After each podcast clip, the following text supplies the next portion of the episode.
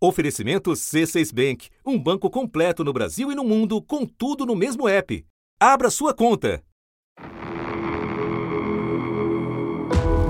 O que difere, ministro, a condição e a sua gestão como ministro da Saúde de privilegiar duas vacinas em detrimento de outra vacina?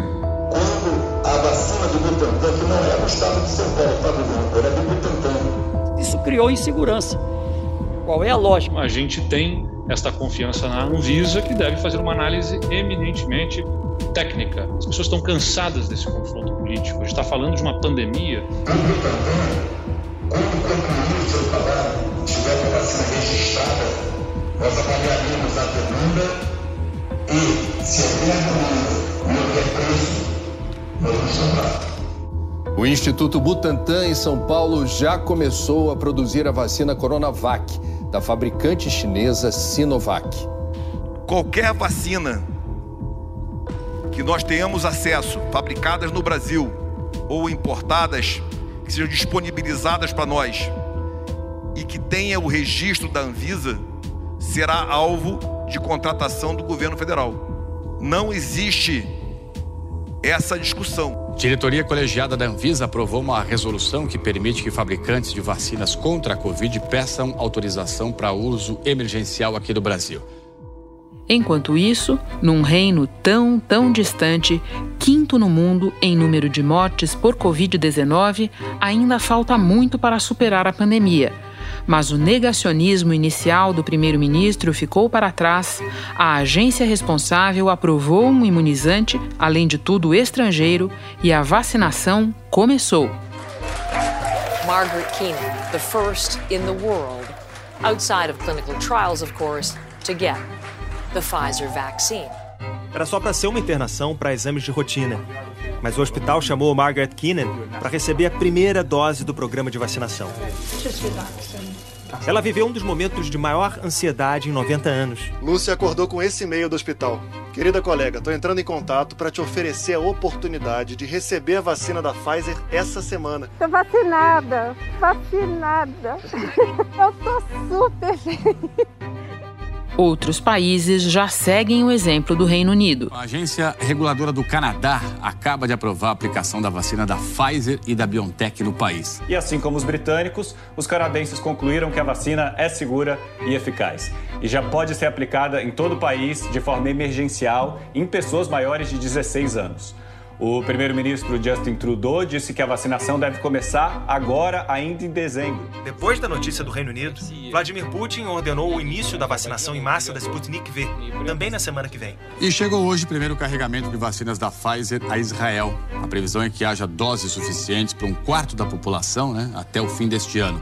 O primeiro-ministro israelense Benjamin Netanyahu diz que espera que a vacina seja aprovada pelo órgão regulador do país nos próximos dias. Uma comissão independente composta por 22 cientistas recomendou que a FDA, a agência americana que regulamenta remédios e alimentos, aprove a vacina para uso emergencial nos Estados Unidos. Agora só falta a palavra final da agência para que a distribuição da vacina possa começar no país.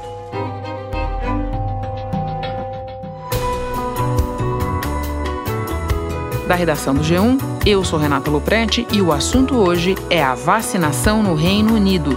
O que temos a aprender com a experiência do primeiro país ocidental a aprovar um imunizante contra o novo coronavírus, aplicado num sistema de saúde que inspirou a concepção do nosso SUS. Neste episódio, eu converso com a brasileira Kelane Jackman, 41 anos, que trabalha como cuidadora de idosos em um asilo do sistema público em Stroud, oeste da Inglaterra. Depois, falo com o jornalista Rodrigo Carvalho, correspondente da Globo em Londres. Sexta-feira, 11 de dezembro. Kelane, nós estamos conversando poucas horas depois de você ter tomado a primeira dose da vacina. Eu vivo no Brasil, não faço parte de grupo de risco, sei que a minha vez ainda vai demorar muito. Imagina a minha curiosidade. Pode nos contar como foi? Nossa, foi uma ansiedade desde o começo da divulgação que poderia sair a vacina. Não pensei que fosse, no meu caso, fosse tão rápido porque eles começaram a vacinar nesta segunda e eu já fui vacinada hoje. Então, essa foi a minha surpresa. Achava que poderia ser daqui mais um, uma semana, mas foi assim, de um alívio, confesso, como pessoa, de um alívio inexplicável. Chegou a vacina para nós. Eu moro no oeste da Inglaterra, é, chamado Countryside, o interior, uma cidade muito florestal, muito que tem fazenda e muitas casas de asilo, justamente pela área que eu escolhi trabalhar. Então tem um hospital referência na área, onde também atuam os estudantes de medicina. Então foi feito numa área do hospital, eles fizeram um local exclusivo para vacinação então, eles estão atendendo lá. E foi lá que eu fui vacinado. O nome do hospital é Gloucester Royal Hospital. Estava com a minha filha, mas ela não pôde entrar comigo. Eu até fiquei surpresa. Era suspeito, mas eu tentei, então levei. Só mesmo a pessoa que faz a vacina, os médicos com os enfermeiros para não haver aglomeração. O primeiro-ministro explicou que a vacina vai fazer a diferença gradualmente não dá para relaxar agora. Boris Johnson prometeu que a maioria dos vulneráveis vai receber injeção até fevereiro. O Reino Unido comprou 350 milhões de doses de vacinas de laboratórios diferentes. A agência reguladora britânica vê muitas candidatas promissoras, mas até agora só deu selo de eficácia e segurança a da Pfizer e BioNTech. Esse ano não foi fácil, não foi fácil. Mas ainda não é o fim, tem uma segunda dose daqui a 21 dias. Então, não é o fim. Mas eu me sinto aliviada e honrada por esta oportunidade de ter me vacinado. O primeiro lote da vacina da Pfizer e BioNTech tem 800 mil frascos. O suficiente para imunizar com as duas doses necessárias 400 mil pessoas. As injeções são aplicadas no intervalo de 21 dias. A imunidade completa vem uma semana depois da segunda dose. Ainda vou te perguntar mais sobre o teu ano, mas antes eu queria saber como é que você recebeu a notícia de que seria vacinada. Eu trabalho no asilo hospitalar, eu sou cuidadora, então, junto com os médicos, então, essas pessoas seriam as primeiras. Eu já sabia que eu poderia ser uma das primeiras a ser vacinada, mas não esperava tão rápido. Mas, como teve mortes nessa área, por ser pessoas de risco, vulneráveis, idosos, então teria que ter um certo cuidado para cuidar deles. Então, eles querem que os funcionários, as pessoas que cuidam, os médicos, sejam os primeiros, porque eles estão na linha de frente, eles estão combatendo a pandemia. Então, isso seria é prioridade do governo. Kelane, você falou do ano difícil. Pode contar um pouco para nós como é trabalhar com idosos em plena pandemia? Nossa, é, é uma agulha de dois gumes, vamos dizer assim, porque eu tenho minha família, eu tenho os meus filhos e eu trabalho nessa área, então eu de frente com os idosos que têm Covid, aqueles que ainda estavam com suspeita e você ainda tem que cuidar deles.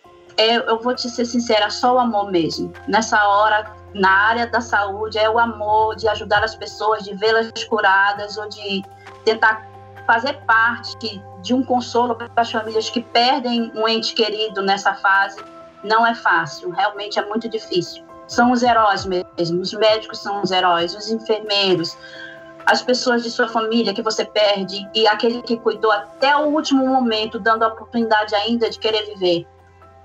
Heróis. E como é que a circunstância da Covid ela impacta a tua maneira de trabalhar com os idosos, a maneira de outros cuidadores, o trabalho no dia a dia mesmo? A gente tinha umas restrições, porque a gente, na verdade, não pode ter contato físico, né? A gente tem que ter uma distância.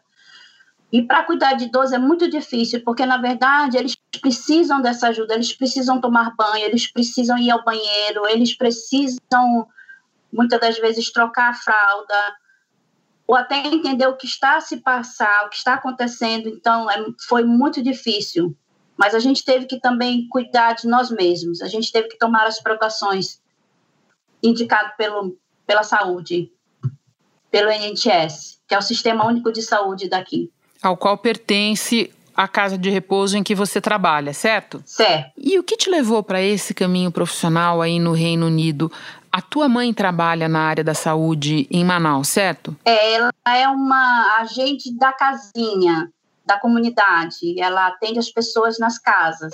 A casinha é o UBS, UBS, né? Acho que eu falei a pronúncia, acho que faz tanto. A UBS, UBS, falou certinho. Junto com o médico responsável pela área, dependente da área, vai nas casas solicitar a consulta, se eles estão precisando de consulta médica, se já fizeram os exames apropriados, se tomaram as vacinas que é necessário para crianças, jovens e idosos. E o que é que te levou para essa área aí no Reino Unido, onde você mora já há oito anos? Como é que você se preparou? É uma paixão de adolescência. Eu já cuidava de idosos para ter um dinheiro extra para pagar meus estudos no Brasil. Então, eu já cuidava nas casas das pessoas quando quiserem, quisessem alguém para acompanhar o banco ou ficar na casa enquanto os parentes, os filhos não estavam.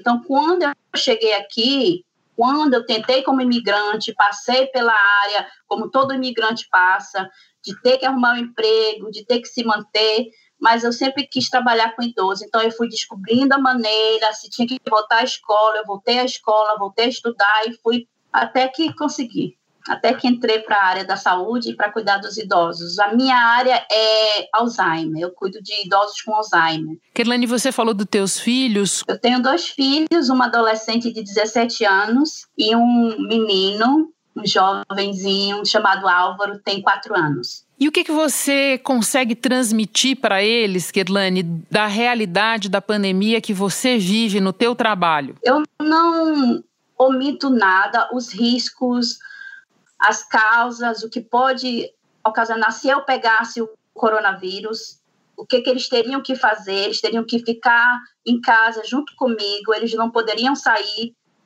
sempre deixando eles alerta do que poderia vir a acontecer. Eu não peguei o Covid, eu sempre tinha um certo cuidado, quando eu chego eu tiro a roupa, vou direto ao banheiro, tomo meu banho, lavo minha roupa separado, até chegar, até eu mesmo estar pronta para poder olhar para eles, de cuidar deles e dizer tá tudo bem agora, a gente vai poder se aproximar. Mas enquanto isso era a mesma distância, era tirar, lavar as mãos, lavar a roupa e, enfim, todo o procedimento necessário, né?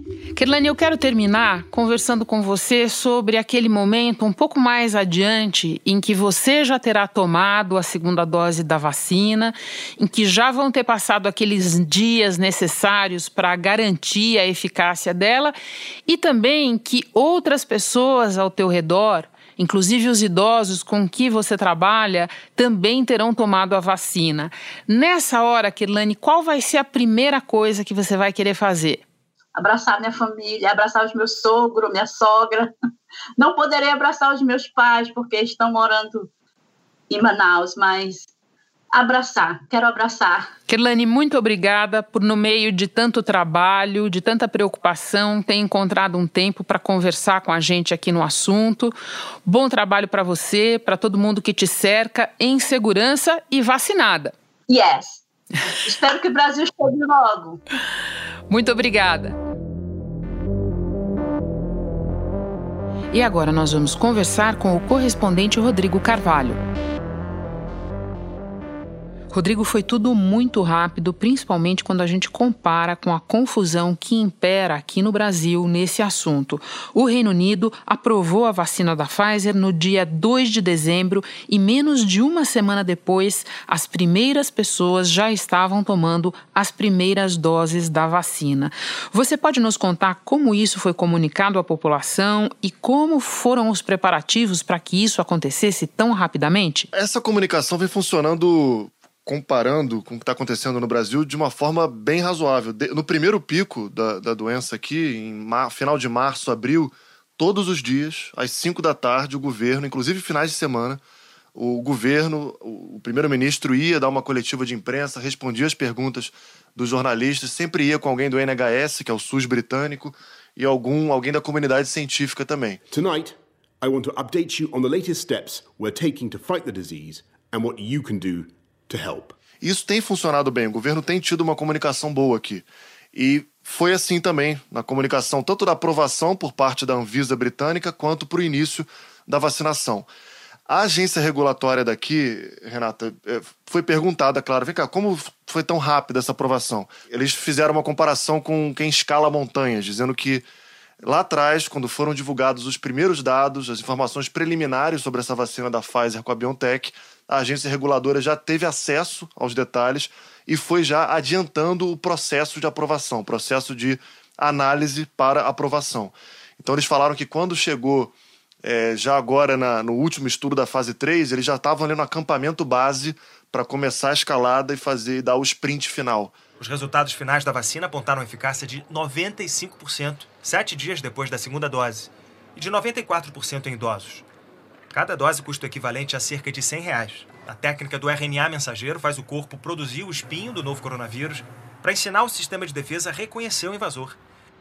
Essa tecnologia nunca tinha sido testada em pessoas antes. Por falar na agência reguladora, na Anvisa britânica, como você diz, ela emitiu um alerta informando que pessoas com histórico de fortes reações alérgicas não devem tomar, pelo menos por enquanto, a vacina da Pfizer. Você pode nos lembrar quais foram os incidentes que levaram a essa nota? Dois profissionais da saúde que tomaram a vacina no primeiro dia, na terça-feira, tiveram reações é, alérgicas. E aí, claro, houve um barulho por causa disso, mas a própria imprensa britânica e especialistas falaram que é para tratar esse assunto com a razão, não com, com a emoção, que é natural, em boa medida, que quando tem uma vacina nova, um remédio novo, haja efeitos colaterais que eventualmente não tenham sido 100% previstos ali. Os dois tinham um histórico de alergias graves e carregavam adrenalina autoinjetável. A Pfizer e a BioNTech afirmaram que estão apoiando as investigações da agência britânica. E essas duas pessoas, esses dois funcionários do NHS, receberam tratamento e se recuperaram bem. Então, mas o governo tem sido transparente, falando que é, qualquer evento extremamente raro é, que aconteça vai ser comunicado e que o processo vai melhorar. E aí a agência reguladora diz que qualquer pessoa com histórico de anafilaxia, que é uma reação ao medicamento ou alimento, não deve tomar a vacina Pfizer-BioNTech. Essa é uma reação exagerada do sistema imunológico e a orientação completa, mais atualizada, é que, esclarecendo que o principal risco era especificamente de anafilaxia, que isso foi emitido depois da consulta com especialistas. Inicialmente, a agência tinha recomendado qualquer pessoa com histórico de reação alérgica significativa a não tomar a injeção. Então estão vendo que foi um caso realmente raro. E claro que é importante que a gente fale aqui, mas isso não coloca em xeque a, a, eficácia dessa vacina ou que essa vacina não está dando certo. O governo britânico, até aqui, só aprovou o uso da vacina da Pfizer, que foi a primeira que se apresentou pronta. Ele já encomendou doses de outros imunizantes. Qual é a expectativa em relação à vacina desenvolvida pela Universidade de Oxford? É interessante isso que o Reino Unido levou a fama né, de, do primeiro país e tudo mais, mas aprovou uma vacina que não é a vacina que está sendo produzida aqui no, no quintal, né, em Oxford, a vacina né, que, que tem atraído a atenção de muita gente também. A vacina de Oxford com a AstraZeneca está na fila, está em cima da mesa ali da Anvisa britânica para aprovação. Se a gente considerar o tempo que levou para aprovação da vacina da Pfizer com a BioNTech, que está sendo usada, é razoável a gente pensar que muito em breve a agência reguladora daqui vai dar essa resposta. Acontece que essa vacina de Oxford com a AstraZeneca foi aquela que tropeçou na fase 3 de testes que teve aquele resultado que ficou mal explicado, que, sem querer, por um erro de metodologia, deram meia dose em vez de uma dose completa para um grupo menor de voluntários. E, para surpresa dos próprios cientistas, esse grupo registrou uma eficácia maior da vacina. As pesquisas sobre a eficácia da vacina de Oxford entraram numa espécie de limbo científico, por assim dizer, há cerca de duas semanas, quando saíram os resultados preliminares da fase 3 de estudos. A revista científica Lancet publicou o primeiro estudo revisado sobre a eficácia dessa vacina de Oxford. É a primeira vacina com os resultados da fase 3 revisados por cientistas independentes e publicados numa revista. Entre as pessoas que receberam a dose errada, a eficácia da vacina chegou a 90%, enquanto no grupo que recebeu a dose certa, essa taxa foi de 62%.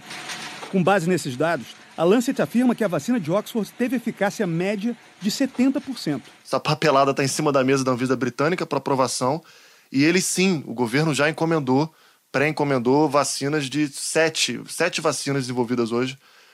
Ah, só da Oxford AstraZeneca são 100 milhões de doses. Essa vacina que está sendo usada agora tem um acordo de 40 milhões de doses. Então, isso, claro, que vai acelerar também o processo de vacinação, né? Porque.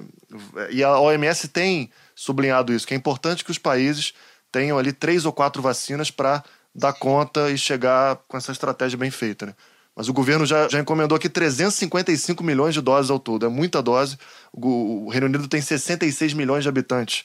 Então o governo está precavido. E sete imunizantes diferentes deixam bem claro essa importância de como uma especialista disse para nós aqui, não depositar todos os ovos numa mesma cesta num assunto tão estratégico.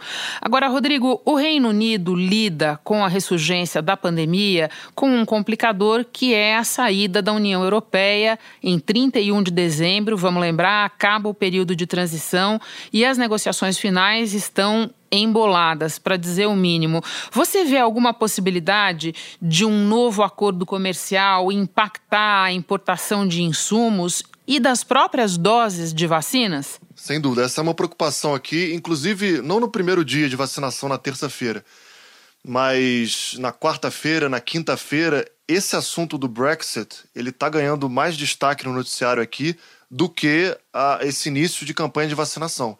Depois da terça-feira, Claro que foi um, um dia muito simbólico, esse 8 de dezembro que, que marca muito, mas depois o assunto passou a ser Brexit. O, o primeiro-ministro aqui, o Boris Johnson, falou que existe uma possibilidade forte, muito grande, de não ter acordo comercial com a União Europeia. E a vacina, essa vacina da Pfizer com a BioNTech, por exemplo, é fabricada na Bélgica, que faz parte da União Europeia. Então tem um receio de muita gente, natural, de que com a virada do ano, 31 de dezembro, acaba o período de transição, o Reino Unido tem dificuldades para importar é, as próximas remessas da vacina da Pfizer com a BioNTech. Essa incerteza toda pode acabar impactando os carregamentos da vacina da Pfizer BioNTech, que são produzidas na Bélgica e estão chegando de trem aqui no Reino Unido para a campanha de imunização. O governo vem falando que, como esse é um produto de alta prioridade, não há esse risco e que não vai atrapalhar, mas essa é uma preocupação de todos os dias aqui. Rodrigo, para terminar, aqui no Brasil, cada dia a gente ouve uma previsão diferente de data para início da vacinação, não raro previsões diferentes vindas da mesma autoridade. Aí no Reino Unido, quais são os próximos passos do plano de vacinação? O governo fala em datas? Ainda não. Primeiro, uma diferença marcante para o que você descreveu do Brasil é que aqui isso está concentrado no governo federal, né? não tem bateção de cabeça com o governo local. É o Boris Johnson que define isso com a equipe dele. A reunião com o ministro da Saúde, Eduardo Pazuello, foi pedida pelos próprios governadores. Nós precisamos de calendário, de data. Nós precisamos né, desse desse programa definido. O seu ministério vai comprar a vacina Coronavac, sendo aprovada pela Anvisa, sim ou não, ministro? Isso é responsabilidade do governo federal. Tudo está sendo feito de acordo com ritos científicos e seguindo os protocolos da agência reguladora, que é a Anvisa, a qual respeitamos e representa legalmente a autoridade no assunto. Os prefeitos também cobram um plano de vacinação. A Confederação Nacional dos Municípios pediu que o governo federal assuma de uma vez por todas sua responsabilidade prevista na legislação. Não tem um calendário. Então, eu, por exemplo, que sou ali do último grupo prioritário, né? São nove grupos criados pelo governo. Eu, é, jovem, saudável, não faço ideia de quando eu vou tomar vacina e não tem essa previsão. Ninguém fala disso. A única meta que eles deram é: vamos ter vacinado boa parte do grupo, é, primeiro grupo prioritário no primeiro semestre do ano que vem, meados da Páscoa, em abril. E assim, não tem como prometer mais do que isso, porque as vacinas não chegaram, né? Você tem um acordo de uma vacina específica, as próximas remessas dessa primeira vacina precisam chegar, então fica difícil prometer. Então por isso que nem tem campanha na TV, não tem o Zé Gotinha britânico, não, não tá aparecendo na TV ainda. O governo tem se comunicado através da imprensa mas já tem assim notícias que falam que o governo está fazendo uma lista de pessoas famosas, influenciadores, para quando houver uma campanha de vacinação em massa, de fato, e aí a gente vê é, é, é, uma campanha mesmo. Em centros de distribuição, as vacinas podem ficar até seis meses mantidas a menos 70 graus. Desses locais para os centros de vacinação, as vacinas devem ser transportadas em caixas especiais, do tamanho de uma mala, onde os frascos ficam embalados com gelo seco. Cada caixa pode manter até 5 mil doses na temperatura adequada por no máximo 15 dias. E outro, acho que algo que vai ser muito importante, Renata, que está sendo debatido aqui, é o dia que a Rainha Elizabeth II for vacinada, né? Sim. Tem 94 anos, que isso vai ser muito importante para comunicar a importância, né? É, é, o quão importante que é a vacinação para a população num país onde também há um barulho feito por movimentos anti-vacina. Então há essa preocupação e há essa pressão, de certa forma, para que a rainha se vacine logo, porque isso seria muito importante. Se tornaria um símbolo não só aqui para o Reino Unido, mas para o mundo inteiro também. Né? Bom, a gente já pode contar que essa vai ser uma das imagens de vacinação mais reproduzidas no mundo. Rodrigo, Sim. muito obrigada pelas informações. Feliz em saber que você está jovem e saudável, mas eu torço para que com tantas vacinas não demore a chegar o teu dia. Muito obrigada pela participação. Obrigado, Renato. Um abraço, prazer estar aqui. Valeu.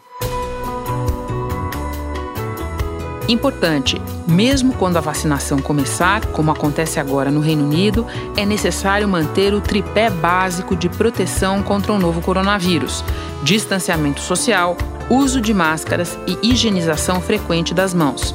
Isso porque, depois de administradas as doses, o corpo ainda leva um tempo até desenvolver um sistema de defesa e também porque ainda não está determinado o quanto uma pessoa imunizada pode ainda continuar a transmitir o vírus. Este foi o assunto podcast diário do G1. De segunda a sexta, nós aprofundamos um tema relevante do noticiário em conversas com repórteres, especialistas e personagens da notícia. O assunto está disponível no G1 e também no Google Podcasts, Apple Podcasts, Spotify, Deezer, Castbox, Amazon Music. Nas plataformas digitais de áudio, você pode seguir a gente e assim não perder nenhum episódio. Comigo na equipe do podcast estão Mônica Mariotti, Isabel Seta, Jéssica Rocha, Luiz Felipe Silva, Tiago Kazuroski, Giovanni Reginato e Renata Bitar.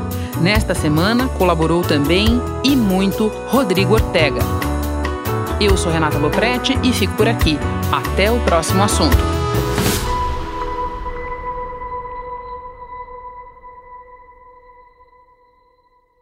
Você no topo da experiência financeira que um banco pode oferecer.